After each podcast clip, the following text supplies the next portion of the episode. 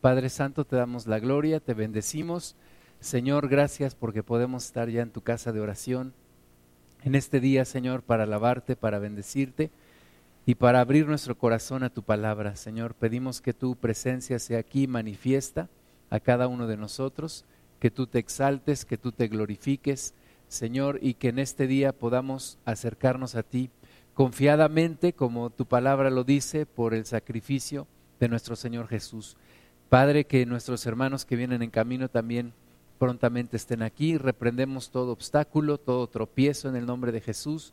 Atamos al adversario en el nombre de Jesús, lo echamos fuera de la vida de nuestros hermanos. Te pedimos, Señor, que tú les bendigas, que tú les traigas con bien en este día. Y que, Señor, se manifieste tu gloria, tu voluntad en nosotros, que tu presencia sea aquí con nosotros, Señor, y que tú te glorifiques y te exaltes. Bendecimos tu nombre. Guíanos, por favor, Padre, a través de tu palabra y que podamos entenderla y que podamos cambiar de acuerdo a tu voluntad. En el nombre de Cristo Jesús. Amén. Bueno, el, tema de hoy es la segunda visión de Nehemías. Y hasta el momento hemos visto los primeros seis capítulos del libro de Nehemías, los cuales nos hablan de la reconstrucción de los muros de Jerusalén. Durante este tiempo recordamos que Nehemías recibe noticias de cómo están los hermanos en, Jerusalén y cómo está el muro y cómo están las personas y él se llena de dolor, ora al Señor, ayuna y habla con el rey y Dios le abre las puertas para que vaya a Jerusalén y reedifique el muro. Y él organiza a todos los, los hombres, las familias que ya están allá en Jerusalén para poder edificar este muro y vemos el trabajo del pueblo de Dios. Terminan la reconstrucción del muro y a partir del capítulo 7 este libro habla de la reconstrucción espiritual del pueblo de Dios. No solamente es importante edificar la muralla física, sino también la parte espiritual. Entonces, a partir del capítulo 7 nos habla de una reforma espiritual, nos habla de una, de una reforma en la cual Dios está buscando que su pueblo vuelva a sus caminos. Dios está buscando que su pueblo se vuelva a acercar a Él. Los muros ya están construidos, pero falta toda la parte espiritual de que el pueblo de Dios regrese a los caminos de Dios. Nehemías quería no solamente restaurar el muro, sino también la vida espiritual del pueblo de Dios y nosotros tendríamos que estar enfocados no solamente a la parte física de nuestra vida, ¿no? no solamente a que nos vaya bien en el trabajo o en los negocios o a que tengamos una buena situación económica, sino sobre todo a restaurar la parte espiritual. No solamente el, el aspecto exterior de nuestra, de nuestra vida, de nuestro cuerpo o de nuestra familia o los bienes que tenemos, sino sobre todo la parte espiritual, porque si no fortalecemos la parte espiritual, pues finalmente la parte externa, la parte material no podrá ser sostenida. Entonces necesitamos como Nemías, como el pueblo de Dios, caminar hacia una visión de restauración espiritual, donde nuestros malos hábitos finalmente no vuelvan a regresar porque hay un cambio en nuestro interior, en donde los problemas emocionales no regresen a nuestra vida, ya que sean solucionados con una raíz espiritual en nuestro interior. Entonces, vamos a ver este, este tema, se llama la segunda visión de Nehemías, y vamos a empezar recordando lo que es una visión. Y una visión es el imaginar o el escoger un futuro. Esa es una visión. Yo estoy parado aquí, en este presente, tengo un pasado, pero veo hacia adelante e imagino y escojo un futuro. Y esa elección de futuro se llama visión. O sea, la visión tiene que ver con algo que todavía no sucede, con algo que todavía no está, pero que puede estar. Entonces tendríamos que estar viendo hacia adelante cuál es la visión de Dios para nuestra vida. El poder, eh, por ejemplo, ver a Cristo, ver su carácter, ver su forma de ser y pensar que yo voy a ser como Jesús, que yo tengo esa meta, esa visión de ser como Cristo. Pensar por ejemplo, en la pureza y en la santidad. Pensar en vivir una vida en santidad y en pureza y pensar que yo voy a caminar hacia esa vida en santidad y en pureza. Estoy en un lugar en, en, el presente, pero yo escojo un futuro y voy a poner los pasos para llegar a ese futuro. O imaginar la unidad de la iglesia, la unidad del pueblo de Cristo, y entonces poner los pasos para alcanzar esa visión de la unidad. Entonces, una visión es importante porque si no, terminaríamos en un lugar en donde no queríamos estar. necesitamos una visión para dirigir nuestra vida. Y Nehemías tuvo una visión de lo que el pueblo debería de ser. Ahora, la fuente de toda visión para nosotros, pues debe de ser Dios. Dios es el que pone en nosotros, dice la Biblia, tanto el, el querer como el, como el poder. El que podamos escoger una visión que venga de parte de Dios y eso principalmente lo descubrimos en la Biblia y en la oración. En la Biblia y en la oración es donde Dios nos dice, esto es lo que yo quiero, hacia este lugar es hacia donde yo quiero que te encamines. Entonces vamos a ver Nehemías capítulo 7, los primeros cinco versículos. Nehemías 7 del 1 al 5. mucha gente simplemente vive la vida sin tener una visión. Algunos dicen, pues, los que se divorcian, nunca pensé en divorciarme, pero tampoco tuviste la visión de tener un matrimonio sano, unido. Algunos dicen, nunca pensé que mis hijos vivieran estos problemas, pero tampoco tuviste la visión de cómo querías que vivieran tus hijos. Entonces, si no tenemos una visión, seguramente terminaremos en un lugar en donde no queríamos terminar. Y el pueblo de Dios, habiendo terminado el muro, pues ahora no podían quedarse allí simplemente, sino tenían que ver para adelante y decidir hacia dónde iban a caminar. Entonces, una, una visión es súper importante en la vida de una persona, de una familia o de una nación. Escoger un rumbo, escoger una ruta, saber hacia dónde vamos, no simplemente vivir la vida porque la tengo que vivir. Ahora, no importa la edad que tengamos, siempre hay un futuro hacia adelante y decir hacia dónde quiero encaminarme, cuál es el futuro que yo voy a escoger. Entonces, cuando terminan el, el muro, ahora el pueblo de Dios tiene la encomienda de buscar el siguiente paso, hacia dónde queremos ir. Y Nehemías 7, 1 dice, luego que el muro fue edificado y colocadas las puertas, ¿verdad? Eso había terminado. Esa era la primera parte de la visión de Nehemías, reedificar el muro.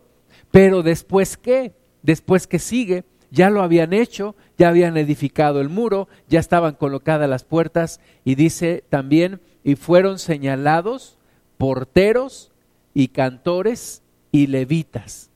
O sea, ese era el siguiente paso también, el poder ordenar al pueblo, el poder acercarlo a Dios, el poder poner porteros que cuidaran la entrada y la salida a la ciudad, cantores y levitas, o sea, restaurar el servicio a Dios, restaurar la adoración a Dios. Dios no solamente quería que se reedificara Jerusalén para que la gente viviera ahí, sino Dios quería que se reedificara Jerusalén para restaurar el servicio y la adoración a Dios. Jerusalén era el único lugar en donde la gente adoraba, en donde la gente conocía a Dios, en donde se había instaurado un templo para adorar a Dios. Entonces Dios quería no solamente la reedificación de la ciudad para decir que bueno, que regresen los que habían sido exiliados y que vivan ahí, que levanten sus casas de nuevo y regresen a su tierra. Dios lo que quiere es restaurar su reino en esta tierra.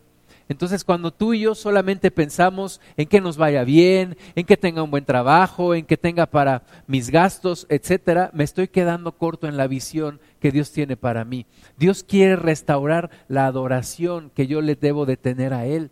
Dios quiere restaurar mi relación con Él. Ese es su propósito.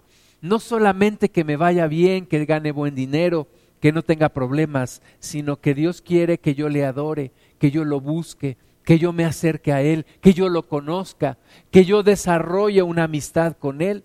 Eso es lo que Dios quiere. Por eso Nehemías no solamente edificó el muro, sino que también puso los porteros, los cantores y los levitas. Versículo 2, mandé a mi hermano Hanani y a Hananías, jefe de la fortaleza de Jerusalén, porque éste era varón de verdad y temeroso de Dios más que muchos y les dije, no se abran las puertas de Jerusalén hasta que caliente el sol, y aunque haya gente allí, cerrad las puertas y atrancadlas. Y señalé guardas de, los moradores de Jerusalén, cada cual en su turno, y cada uno delante de su casa, porque la ciudad era espaciosa y grande, pero poco pueblo dentro de ella, y no había casas reedificadas. Entonces, ya está el muro, ya están las puertas, ahora necesitamos poner orden, necesitamos poner orden en nuestra vida. Y es gran parte de lo que tú y yo necesitamos hacer en nuestro caminar en Cristo, que vaya habiendo un orden. Antes cualquier pensamiento lo dejabas entrar a tu mente, cualquier deseo lo dejabas florecer en tu carne, ahora no. Ahora tienes un muro a tu alrededor que es Cristo y ahora tú puedes decidir qué dejas entrar a tu mente y qué le cierras la puerta. ¿A qué deseo tú lo, lo permites en tu corazón y qué deseo lo dejas afuera? Ya no nos podemos llevar por los deseos de la carne. Ya no podemos dejar que los deseos de la carne nos dominen. Ya no podemos permitir cualquier idea de las tinieblas en nuestra mente y en nuestro corazón. Ahora necesitamos cerrar las puertas. Por eso dice aquí que Nehemías puso personas ahí para atrancar las puertas y dice, aunque haya gente, si todavía no calienta el sol, no los permitas entrar. Entonces tú y yo necesitamos ser selectivos. Algunas personas dicen, no, pues yo no quiero ser cristiano porque me van a prohibir un montón de cosas. Y más que prohibirte algo a alguien, es que tú te vuelvas una persona selectiva, que tú puedas desarrollar un discernimiento y decidir qué cosas le permites entrar a tu vida y qué cosas no le permites entrar a tu vida. ¿Qué pensamientos permites que estén en tu mente y cuáles pensamientos no? O sea, la idea es que tú y yo podamos desarrollar un discernimiento, pero también una capacidad para cerrar puertas al enemigo. Una capacidad para no permitirle invadir nuestras vidas con depresión, con ira, con lujuria, con tantas cosas que el diablo nos está atacando. Para eso sirven los muros espirituales, para no permitirle al enemigo entrar y destruir. La Biblia dice que Él vino a hurtar, matar y destruir, pero Jesús vino para que tengamos vida y vida en abundancia. Entonces cuando tenemos los muros, tenemos las puertas, podemos decidir qué cosas vamos a cerrar, qué cosas no le vamos a permitir que entren a nuestra vida. Pablo dice, todo me es lícito, pero no todo me edifica. Todo me es lícito, pero no todo me conviene.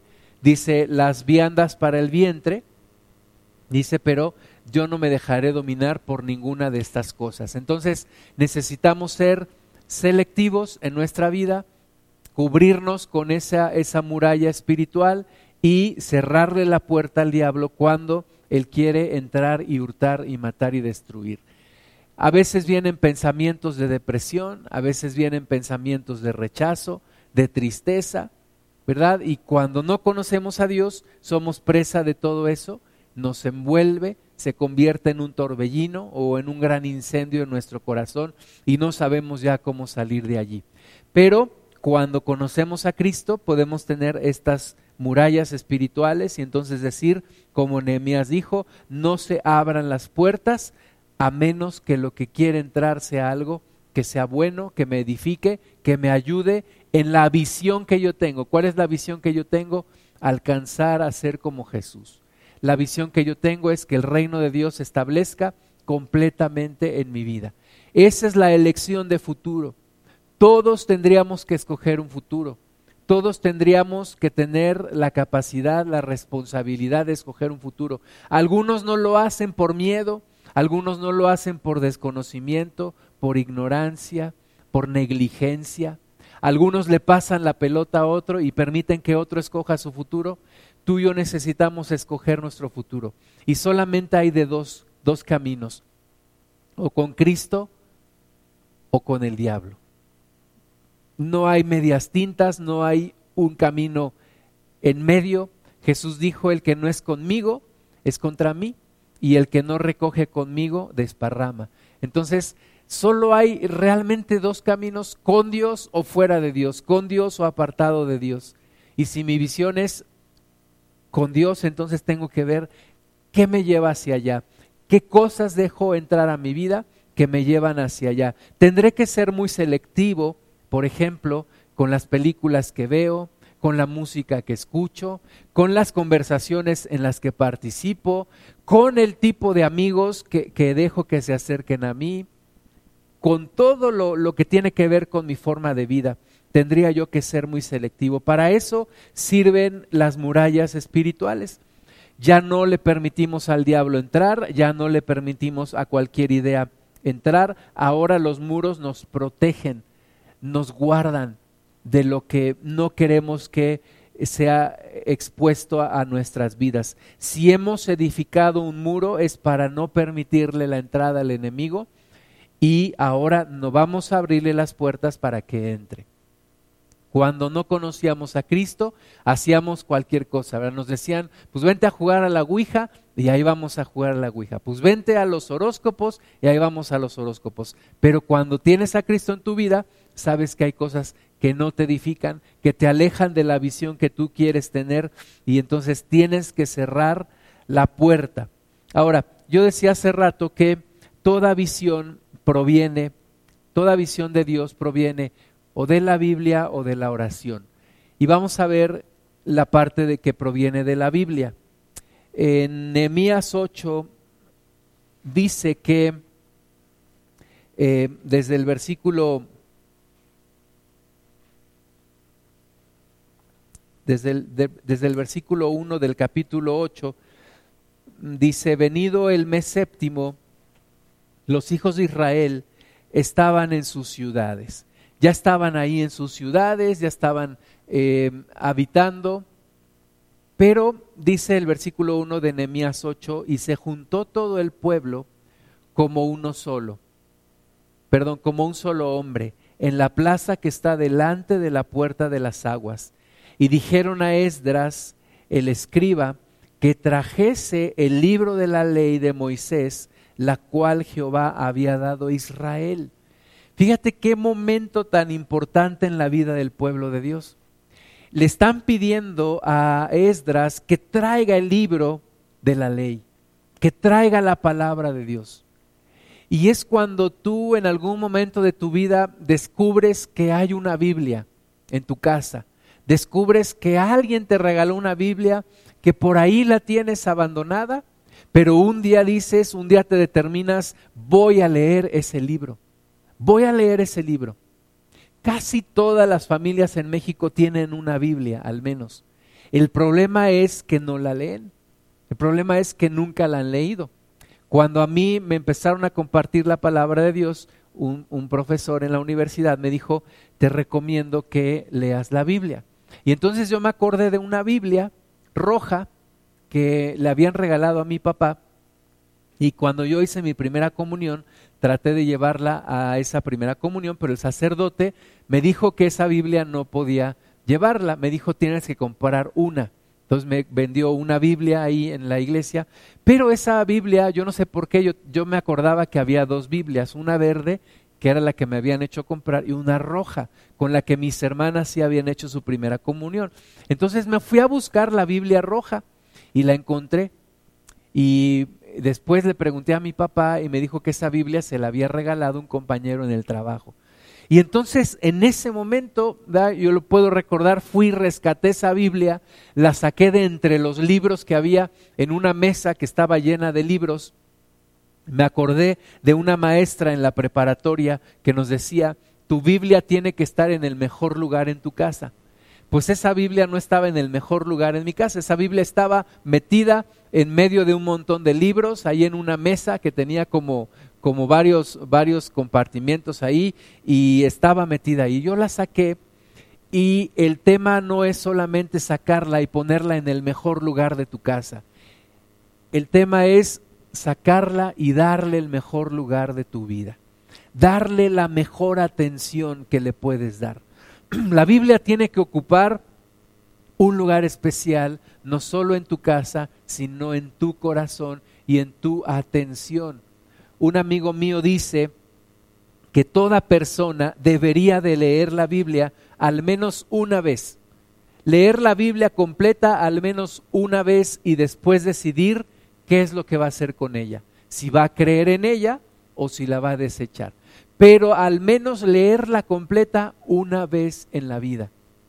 Y el pueblo de Dios estaba en un momento determinante aquí, ordenándole a Esdras que trajese el libro de la ley y que lo leyesen. Versículo 2 dice, y el sacerdote Esdras trajo la ley delante de la congregación, así de hombres como de mujeres, y de todos los que podían entender el primer día del mes séptimo y leyó en el libro delante de la plaza que está delante de la puerta de las aguas, desde el alba hasta el mediodía, en presencia de hombres y mujeres y de todos los que podían entender, y los oídos de todo el pueblo estaban atentos al libro de la ley. Qué cosa tan maravillosa cuando te empiezas a exponer a los pensamientos de la Biblia cuando empiezas a exponer tus ideas y a contrastarlas con lo que la Biblia te dice. Antes de leer la Biblia yo pensaba que Dios era un Dios castigador, un Dios que siempre estaba observándonos para castigarnos cuando hacíamos algo mal, pero un Dios que cuando le pedíamos ayuda nunca nos escuchaba. Y esa era mi idea de Dios. Cuando yo empecé a leer la Biblia, me di cuenta que Dios era completamente algo diferente y empiezas entonces a contrastar la idea que tú tienes con la idea que dice la palabra de Dios. Y ahí es cuando se genera un cambio. Porque mientras tú y yo no leamos la Biblia, no vamos a estar expuestos a una idea diferente, no vamos a estar expuestos a lo que Dios piensa. Mucha gente dice, ¿y qué pensará Dios? Dios es un misterio. Dios nadie lo ha visto, Dios nadie lo conoce. No, sí lo puedes conocer. ¿Cómo lo puedes conocer? A través de la palabra de Dios. ¿Tú quieres conocer a un autor? Lee un libro de ese autor. ¿Tú quieres conocer a Dios? Lee la Biblia. Y, exponte a las ideas que Dios tiene y que Dios ha escrito allí. Y allí encontrarás una nueva visión de tu vida. ¿Por qué mucha gente eh, sigue en su propia vida, en la rutina, en lo que están viviendo y nunca cambian porque no se exponen a una idea diferente, porque no se abren a la palabra de Dios. Mientras no te abras a la palabra de Dios, no puedes conocer una forma diferente de vivir. Yo viví 20 años en el mundo, 20 años conforme a lo que yo pensaba o a lo que alguien me había dicho.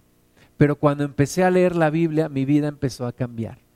Mi vida empezó a ser diferente. Entonces todo está en eso en ponerle atención a la palabra de Dios, en rescatar la Biblia que tienes en tu casa. Ahora la podemos tener en dispositivos electrónicos, en computadora, en celular, en tablets, en muchas cosas, pero el problema no es que no es que no, lo, no la podamos acceder, el problema es que no le ponemos la atención indicada. No le damos el mejor lugar de nuestra atención. Y necesitamos ponerla en el mejor lugar de nuestra atención. La Biblia dice que se reunieron todos, todos los que podían entender, todos los que podían comprender las palabras y estuvieron atentos. Dice al final del versículo 3, el pueblo estaba atento al libro de la ley. Necesitamos ponerle nuestra atención, enfocarnos en lo que la palabra de Dios dice. Hace unos días murió un físico muy conocido en el mundo, tenía setenta y tantos años, no me sé su nombre, pero ¿cómo se llama? Stephen Hawking, ese. Y entonces todo mundo decía, ay, ese señor logró grandes cosas, hizo cosas que, porque era una, persona que estaba enferma y, y dicen, pues, eh, qué, qué, qué, lástima que murió y no sé qué, pero, pero este hombre era un tremendo ateo. Y en una de las entrevistas que le hacen, le preguntan, usted, usted es ateo, ¿usted en qué cree? O sea, para usted, ¿qué es la esperanza? Y él decía, mientras hay vida, hay esperanza. Y entonces la conclusión a la que llegas con eso es, entonces cuando muere un ateo, se termina la esperanza. O sea, un ateo no tiene más esperanza de vivir. Un ateo, su vida termina aquí en la tierra. Una persona que se expone a la palabra de Dios es una persona que adquiere una esperanza más allá de esta vida. Más allá de esta vida. Porque si solamente viviéramos esta vida, pues entonces diríamos lo que dice el mundo, comamos y bebamos porque moriremos y se acabó. Pero como tú y yo tenemos una visión, como dice algún canto, más allá del sol, tenemos una esperanza más allá de esta vida. Entonces vivimos con esa visión, abrazamos esa visión, creemos en la segunda venida de Cristo, creemos en la resurrección, creemos en un paraíso. Algunos, algunos dicen, bueno, pero ¿por qué si hay tanto dolor y tanta tristeza y tantas cosas malas en este mundo? ¿Por qué Dios no hace nada? Porque Dios ya lo hizo. La gente que se cierra la palabra de Dios no encuentra argumentos, pero cuando tú conoces la palabra, te darás cuenta que Dios ya lo hizo. ¿Qué fue lo que hizo? Dio a su Hijo. La Biblia dice de tal manera amó Dios al mundo que dio a su Hijo unigénito para que todo aquel que en él cree no se pierda, mas tenga vida eterna. Entonces Dios ya lo hizo. Solo nos queda a nosotros conocerlo que Dios deje de ser un desconocido para nosotros. A veces creemos conocer a Dios.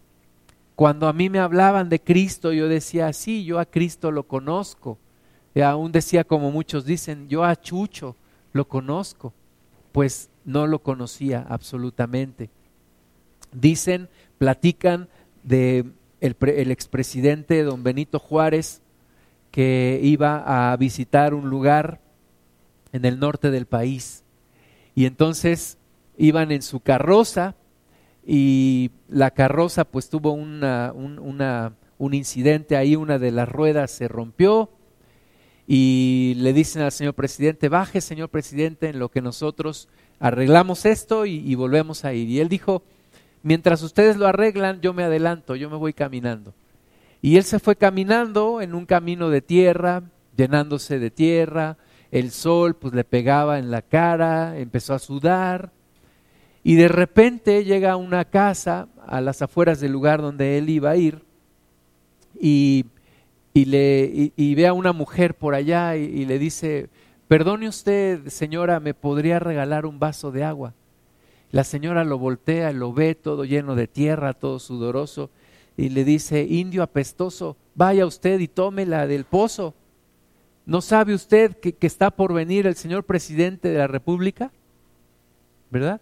Esa señora había escuchado de Benito Juárez, pero no conocía a Benito Juárez. Y así nos pasa a nosotros. Hemos escuchado de Dios lo que alguien nos dijo, lo que alguien nos platicó.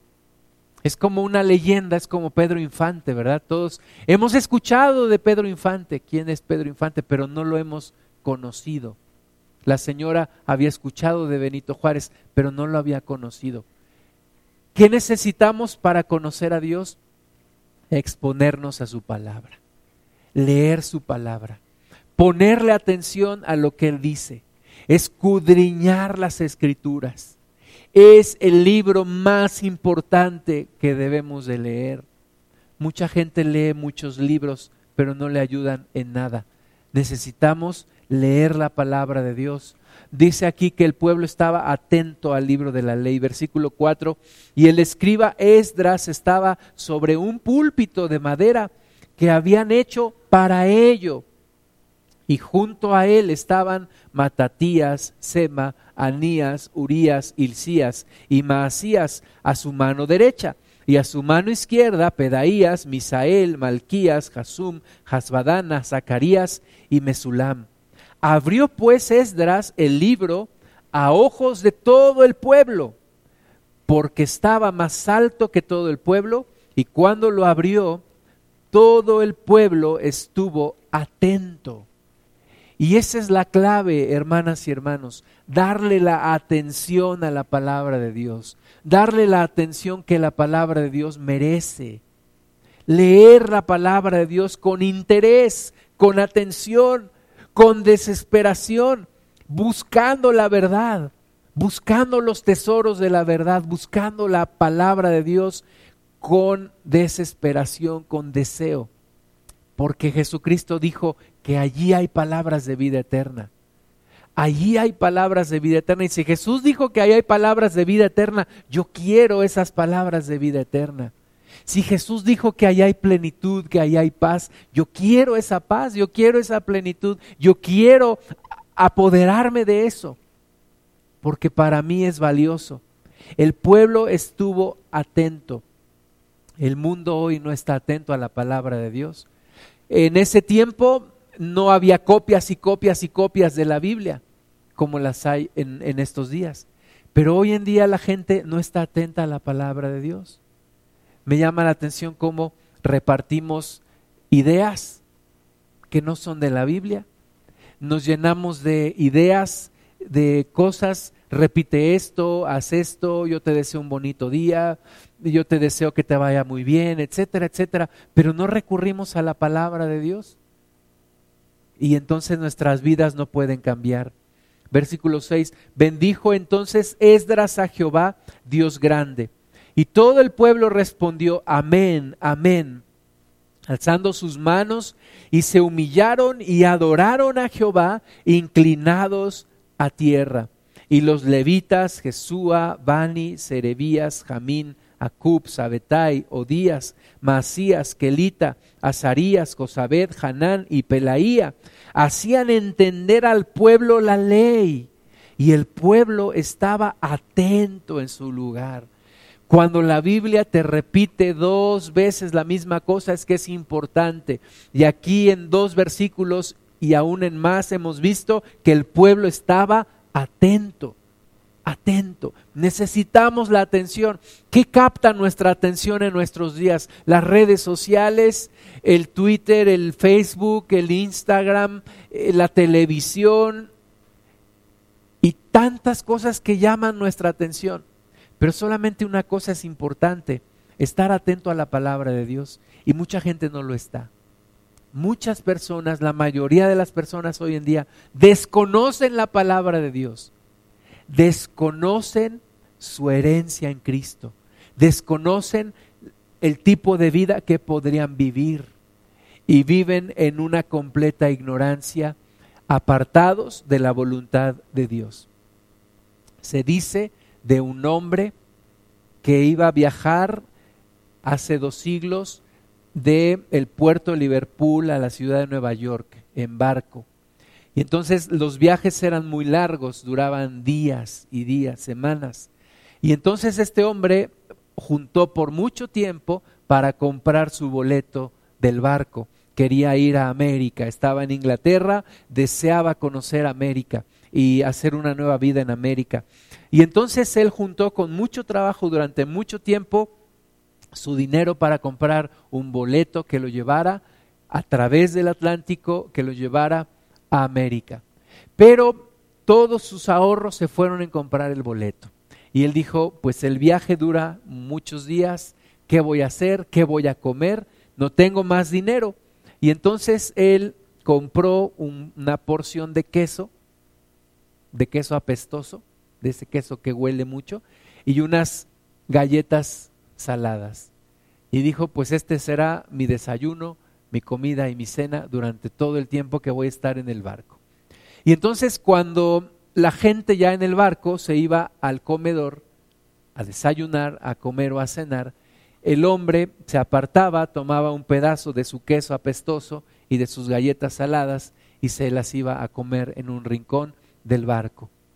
Faltando un día para llegar a Nueva York, un hombre lo observa y se acerca a él y le dice, buen hombre, yo lo he estado observando durante todo el viaje y veo con mucha pena que usted cuando nosotros vamos a comer al comedor, usted se aparta con sus galletas y su pedazo de queso.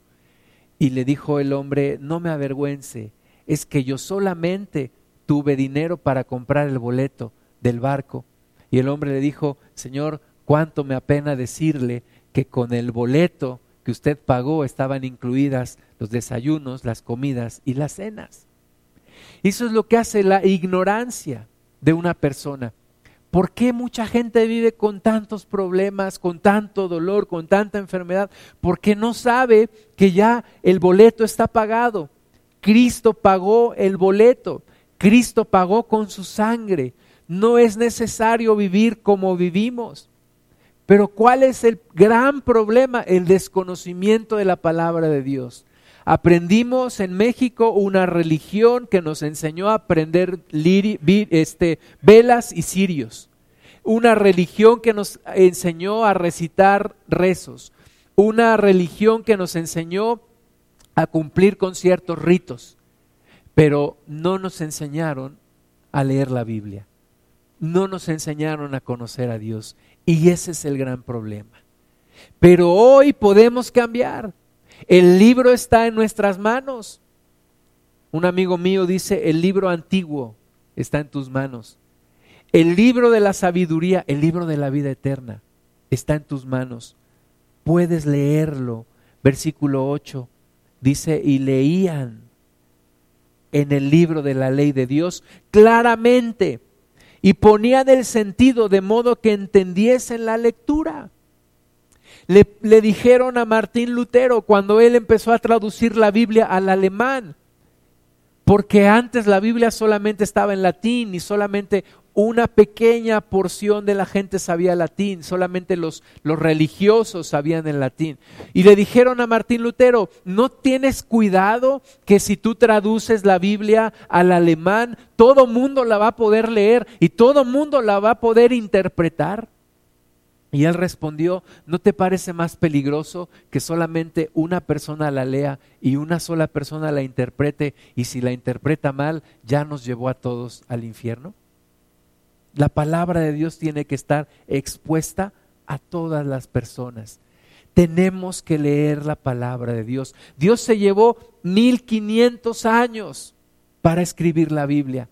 Algunos dicen, pues la escribieron los hombres, sí, la escribieron los hombres, pero la Biblia dice que fueron hombres inspirados por el Espíritu Santo. Necesitamos leerla, vivirla, probarla, porque la Biblia ha sobrevivido la prueba del tiempo.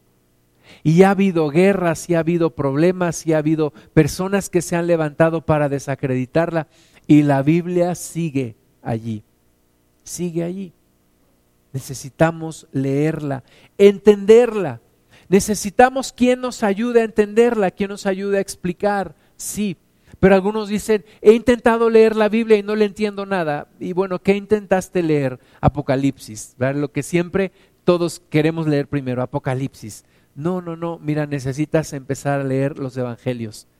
Léete el Evangelio según San Juan sí necesitamos a alguien que nos anime, que nos ayude, pero lo más importante es ponerle atención para que Dios empiece a hablarnos en nuestra vida. Hay gente que dice, es que yo no quiero leer la Biblia por mí mismo, porque creo que necesito a alguien que me la interprete. Y está cometiendo el peor error de su vida.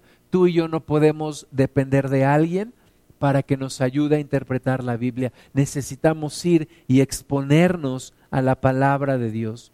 Dice aquí que leían en el libro de la ley claramente y ponían el sentido de modo que entendiesen la escritura. Y Nehemías, el gobernador y el sacerdote Esdras, escriba, y los levitas que hacían entender al pueblo, dijeron a todo el pueblo, día santo es a Jehová nuestro Dios.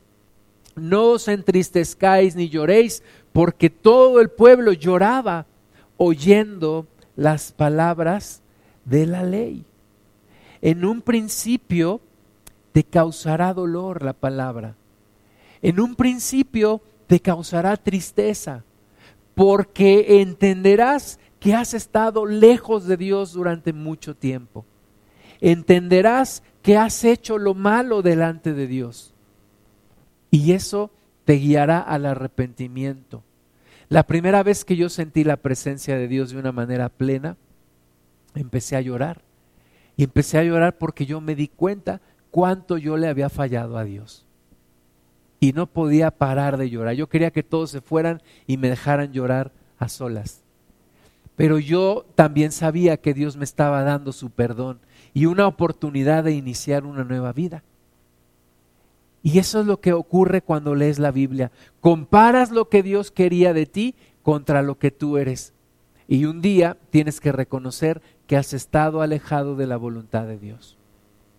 Y necesitas convertirte en un fiel y diligente estudioso de la Biblia para buscar su propósito y para cambiar tu vida. Los cristianos no nos consideramos los únicos depositarios de la verdad. No decimos, nosotros tenemos la verdad y ustedes están mal.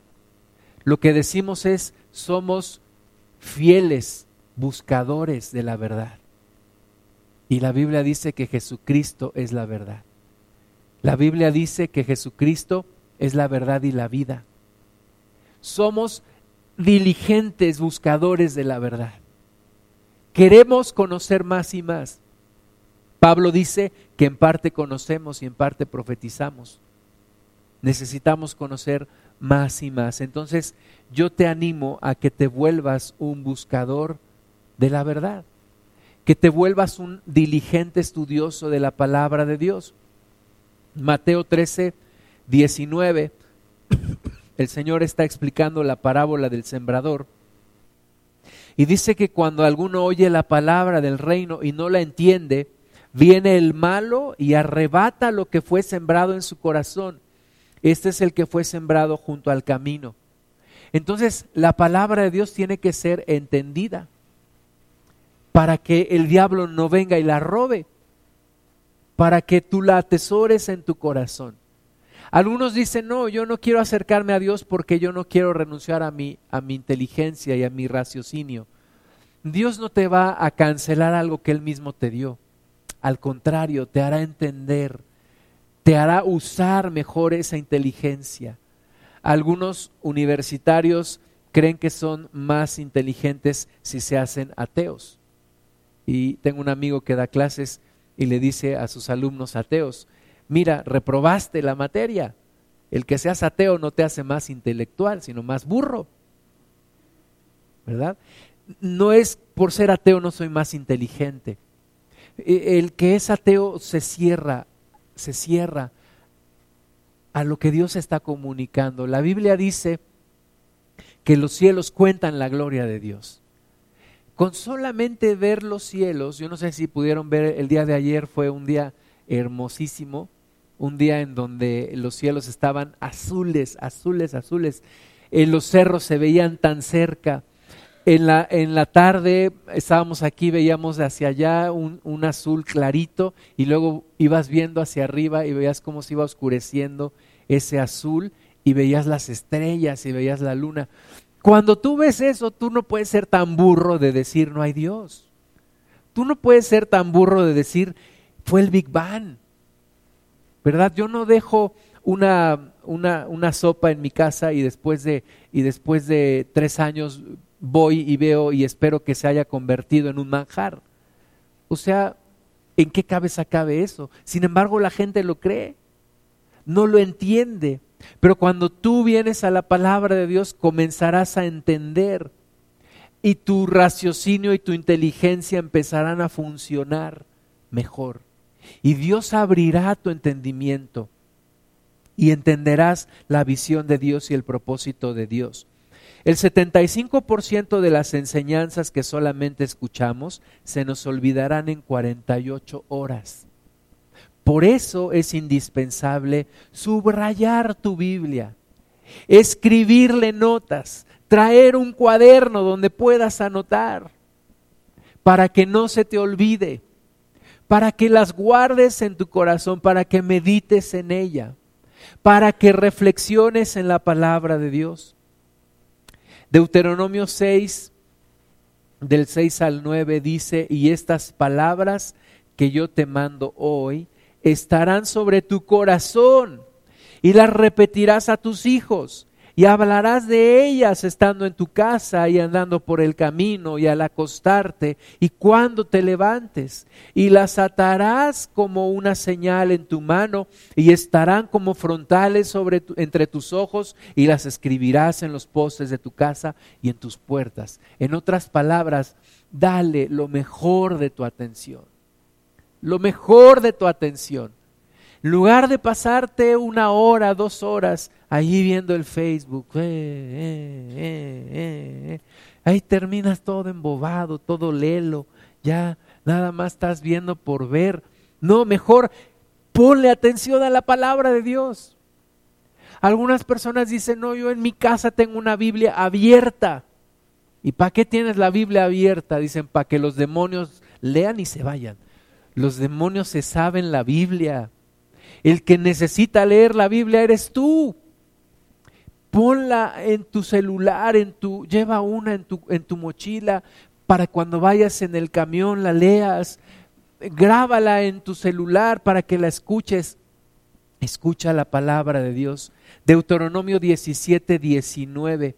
La Biblia dice que todos los reyes de Israel tenían que hacer una copia, una copia de la palabra de Dios. Ellos de su propia mano tenían que hacer una copia. ¿Sabes que los pedagogos dicen que cuando involucras más de dos o más sentidos en tu aprendizaje, aprendes más? O sea, cuando escucho, pero no solamente escucho, sino también escribo, estoy aprendiendo más. Y cuando escribes, un profesor de inglés me enseñó esto, cuando escribes estás expuesto a la idea más tiempo porque te, toca, te toma más tiempo escribir la idea que solamente escucharla o hablarla. Y cuando estás escribiendo, estás expuesto a la idea más tiempo y se te va a quedar más en tu corazón. Por eso es que los reyes tenían que hacer una copia de la Biblia. Si tú y yo pudiéramos hacer una copia a mano de la Biblia, sería fabuloso. Escribe las citas en un cuaderno. Grábatelas en tu corazón. Dice Deuteronomio 17 y 19, y lo tendrá consigo y leerá en él todos los días de su vida. Había un cristiano en China que él decía, no desayuno si antes no leo la Biblia. Dijo, yo me he impuesto la carga de no desayunar si antes no leo la Biblia. Y entonces dice, ¿por qué? Porque necesito antes que alimentar mi cuerpo, alimentar mi alma y mi espíritu. Entonces, si no leo la Biblia, no puedo desayunar. No te lo estoy imponiendo así, pero sí que todos los días, que no pase un día en tu vida sin que leas la palabra. Dice, la leerá todos los días de su vida para que aprenda a temer a Jehová su Dios, para guardar todas las palabras de esta ley y estos estatutos para ponerlos por obra.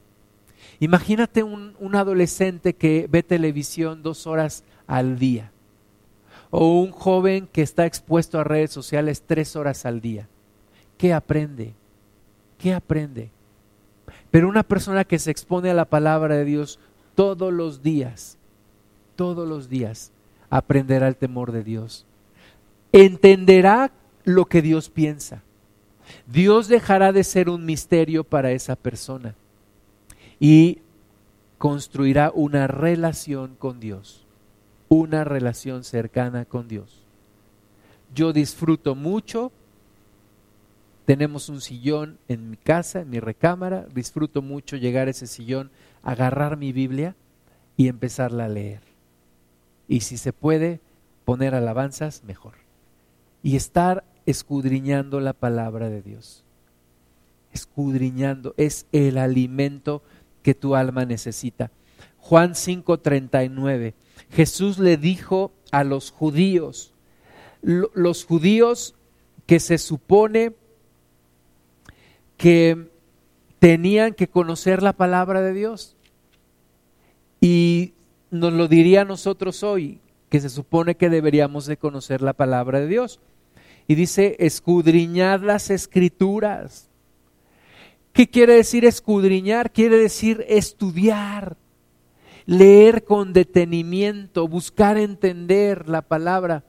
No solamente como si estuvieras leyendo el libro vaquero, ya voy a terminarlo y ya sacas otro. ¿No has visto? Una vez en el metro yo estaba viendo una persona, leía un, uno de esos libros vaqueros y lo terminaba, sacaba otro, lo terminaba, sacaba otro.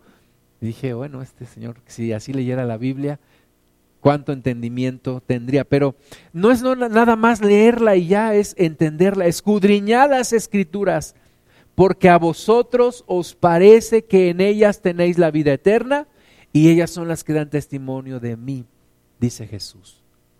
Entonces Jesús nos ordena a escudriñar las escrituras, encontrar las palabras de vida eterna en ese libro. Ellos empezaron a llorar, empezaron a entristecerse, pero lo más importante, el pueblo empezó a cambiar. Los sacerdotes les dijeron, Nehemías 8, del 8 al 12, dice, y leían en el libro de la ley claramente y ponían el sentido de modo que entendiesen la lectura. Es importante entender la lectura. O sea, tú y yo no podemos vivir por dogmas de fe. Tenemos que entender a Dios, tenemos que entender por qué Dios dice una cosa, por qué Dios manda esto. Y Nemías, el gobernador y el sacerdote Esdras, escriba y los levitas que hacían entender al pueblo, dijeron a todo el pueblo, día santo es a Jehová nuestro Dios, no os entristezcáis ni lloréis, porque todo el pueblo lloraba oyendo las palabras de la ley. Decían ellos, ¿qué hemos hecho? Imagínate un pueblo que había sido llevado cautivo a Babilonia y unos pocos de allá, unos cincuenta mil, regresaron para poblar Jerusalén y decían, ¿qué hemos hecho?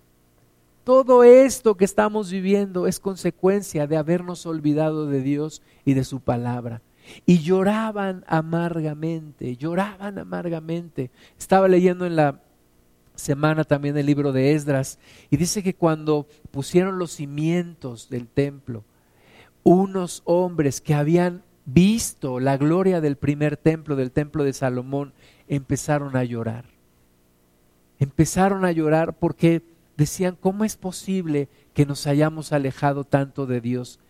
Y ellos les dijeron, id, comed grosuras y bebed vino dulce y enviad porciones a los que no tienen nada preparado, porque día santo es a nuestro Señor, no os entristezcáis, porque el gozo de Jehová es vuestra fuerza. Y algunas personas dicen, híjole, si yo esto lo hubiera sabido hace 30 años, hace 40 años. Hermanos, el mejor momento para haber plantado un árbol era hace 20 años. El segundo mejor momento para plantar un árbol es hoy. El mejor momento para haber cambiado mi vida era hace 20 años, pero el segundo mejor momento es hoy. Si hoy tengo la oportunidad de cambiar, no la debo desaprovechar. Los levitas pues hacían callar a todo el pueblo diciendo, callad porque es día santo y no os entristezcáis. Y todo el pueblo se fue a comer y a beber y a obsequiar porciones y a gozar de grande alegría porque habían entendido las palabras que les habían enseñado. Día de gozo será en este país cuando la gente entienda la palabra de Dios, cuando la gente no adore un ídolo, cuando la gente no se vaya detrás de las corrientes orientales, cuando la gente entienda la palabra de Dios. Será día de regalarnos porciones, de gozarnos, de alegrarnos, porque hemos entendido la palabra de Dios, porque hemos conocido, porque estamos en el camino de conocer a un Dios vivo, un Dios que habla, un Dios que vive, un Dios que me ama, un Dios que me conoce, un Dios que no es indiferente a mi vida. Y entonces todo, todo empezará a cambiar pero démosle el lugar que esta palabra merece. Démosle el lugar de nuestra atención y de nuestro corazón. Vamos a orar. Padre Santo, te damos gracias por tu palabra. Lumbrera es a mis pies, lámpara a mi camino. Señor, que pongamos la atención en tu palabra, que se nos ha quitado el velo que hay en nuestros ojos y que podamos entender tu palabra, que podamos escudriñarla, que podamos saborearla, que podamos gozarnos. Como dice tu misma palabra, no se goce el rico en su riqueza, ni el valiente en su valentía, ni el sabio en su sabiduría, mas si alguien se hubiese de alabar, alábese en esto, en conocerme y entenderme que yo soy Jehová Señor, que podamos conocerte, que podamos entenderte, que podamos estar atentos a tu palabra, tomarla como ese alimento espiritual no adulterado y vivir por ella, Señor, y que tu Espíritu Santo la vivifique en nosotros cada día. Te damos la gloria, Señor, te bendecimos. Despierta un hambre y una sed de ti en nosotros, de tal manera que no podamos estar en paz hasta que te busquemos, Señor. En el nombre de Jesús. Amén.